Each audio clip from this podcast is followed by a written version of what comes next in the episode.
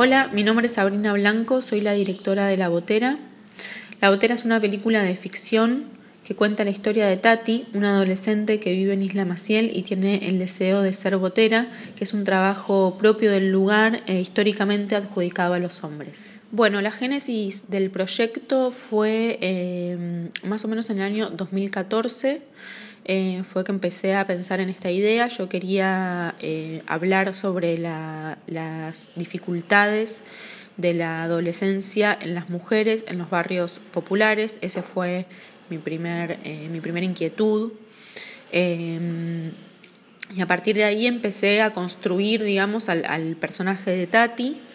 Em, yo en ese momento hacía trabajo social en la Villa 31, trabajaba con niños y adolescentes y entre esas adolescentes había muchas niñas em, de esa edad, entonces podía observar muy de cerca esta intimidad de este crecimiento en este contexto.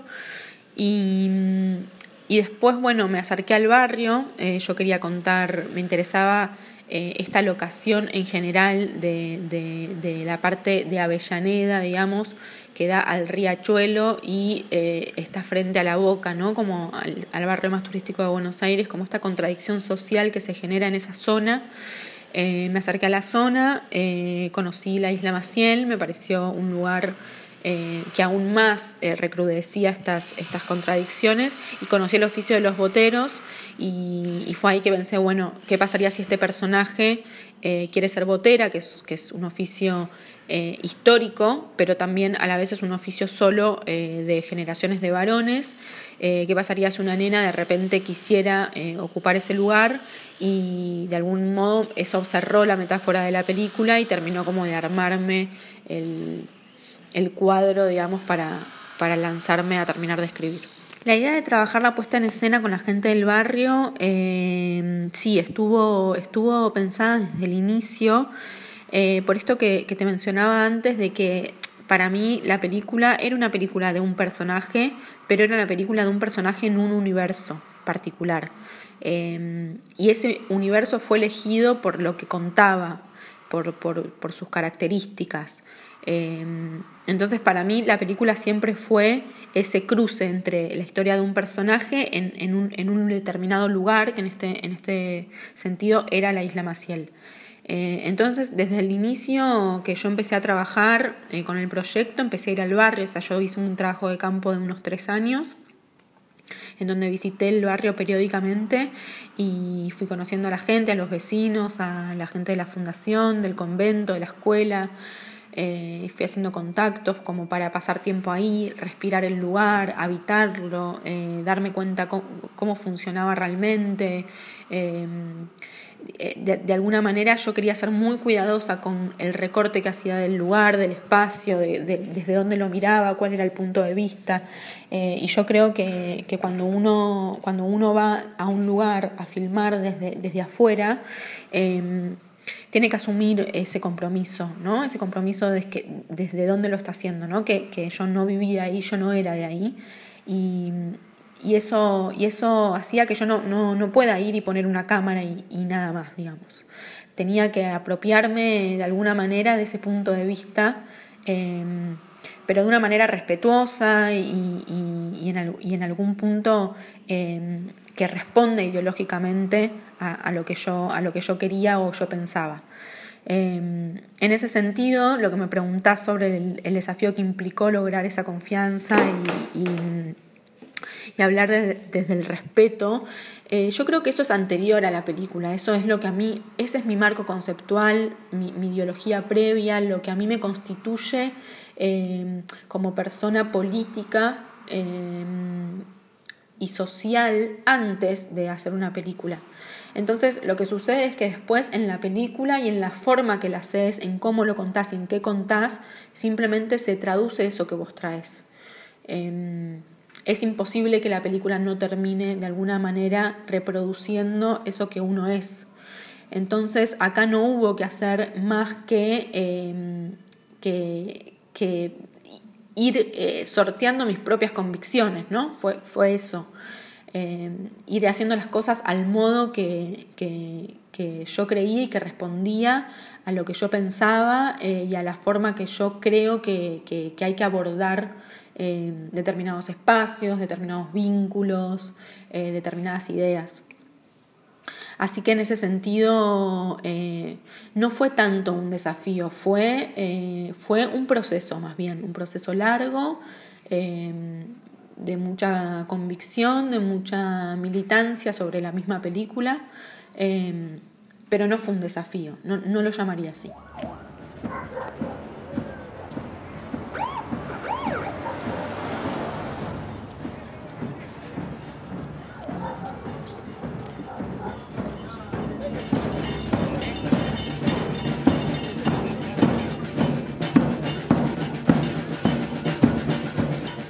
Bueno, el trabajo con los actores fue, mm, fue un trabajo distinto em, en, un, en, un, inicio para, para cada proceso con cada actor, no fue un trabajo en conjunto.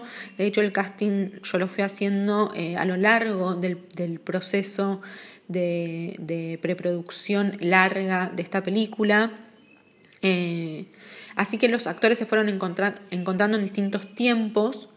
Em, y mientras los íbamos encontrando, yo iba decidiendo eh, trabajar de distintas maneras, ¿no? Eh, con Nicole Rivadero, que es la protagonista, yo hice un casting en el barrio, ella vivía ahí. Ella, eh, cuando hice el casting, tenía 12 años, terminó filmando la película con 14, casi para cumplir 15. Y. Y como ella no tenía ningún dote actoral, no tenía, no tenía ni idea de lo que era hacer una película y, tampoco su casting había sido bueno eh, desde lo actoral, em, yo lo que hice con ella fue un trabajo más largo, que duró unos dos años y pico, en donde fuimos pasando por distintas etapas. En, la primera etapa fue una etapa más bien vincular y afectiva, en donde nos conocimos, donde charlamos mucho, donde llegamos a, a, una intimidad mutua de, exponer nuestras, nuestras vivencias, nuestras experiencias. Em, después hubo una etapa en donde yo empecé a trabajar con ella cuestiones creativas em, para que ella vaya soltando, para que ella vaya encontrando en ella misma eh, lugares donde, donde buscar eh, su propia creatividad. Em, después hicimos una etapa de perderle el miedo a la cámara.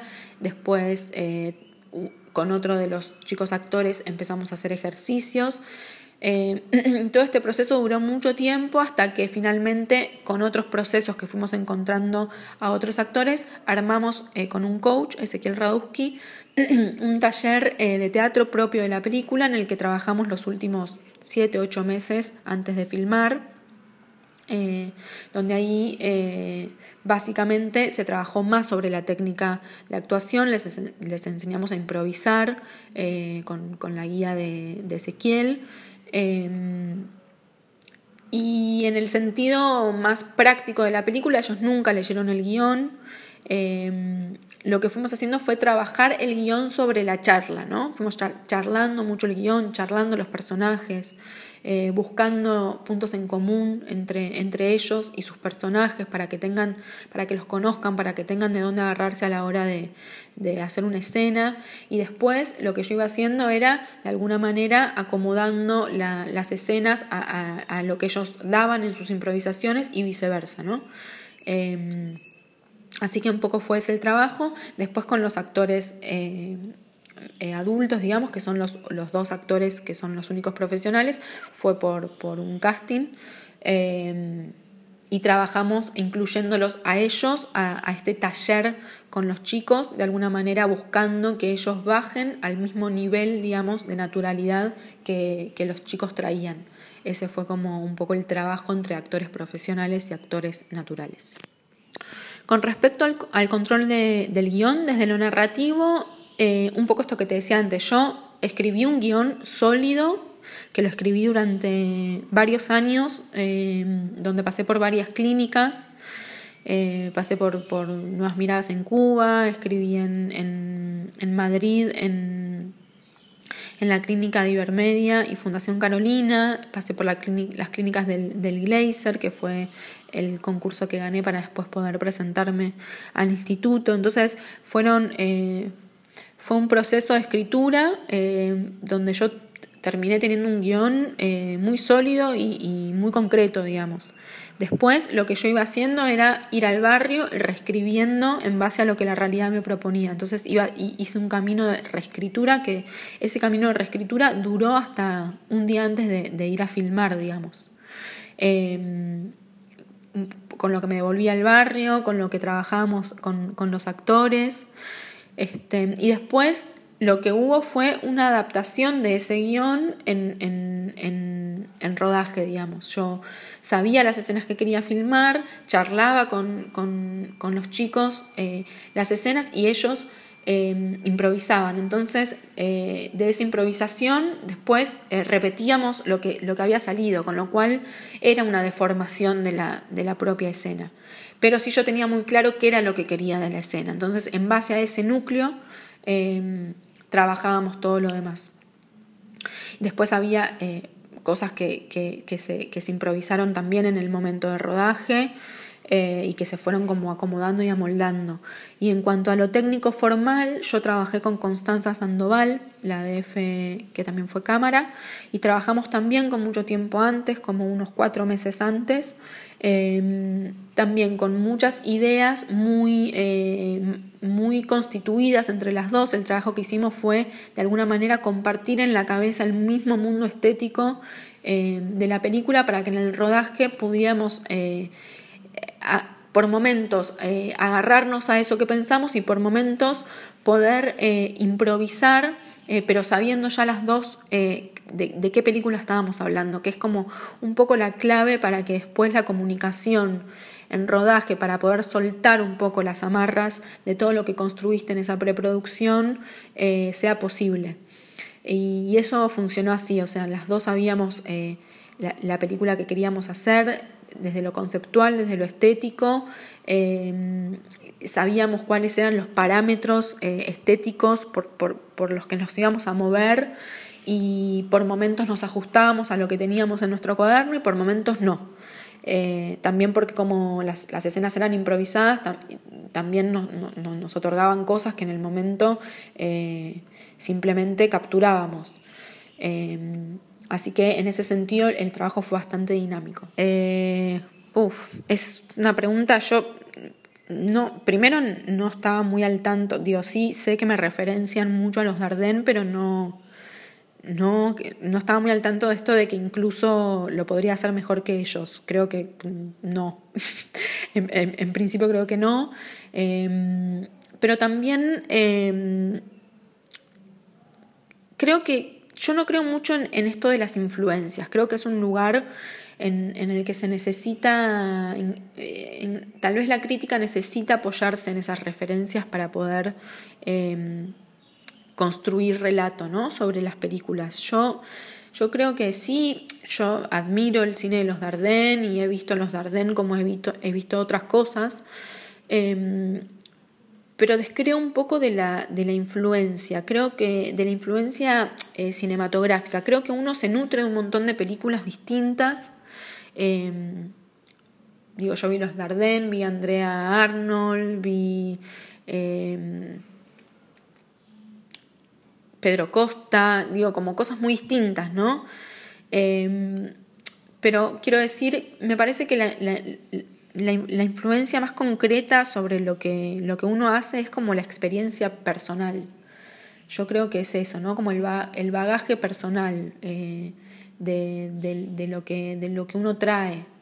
Me parece que, tiene más que ver con eso lo que uno termina haciendo, no tanto con la referencia al cine, a otros cines. Me parece que mm, existe, se puede hacer, pero no, yo creo que, que no, que no, que, no funciona así. Creo que esa, esa referencia aparece de manera posterior, cuando la película ya está hecha, eh, y se busca referenciarla a, digo, eh, hay una cuestión de estrato social de la película y de una cámara en mano que igual es muy diferente a la de los Dardenne. Eh, creo que esas son las cosas que, hacen pensar, ¿no? Capaz una, cosa más, cruda y hace, hace pensar en los Dardenne. Pero bueno, yo también pensé en Leonardo Fabio en su momento, pensé en Bresson, no sé, como que hay muchas influencias de lo que uno va construyendo cinematográficamente a lo largo de su vida, pero creo que la obra no tiene que ver con eso exactamente.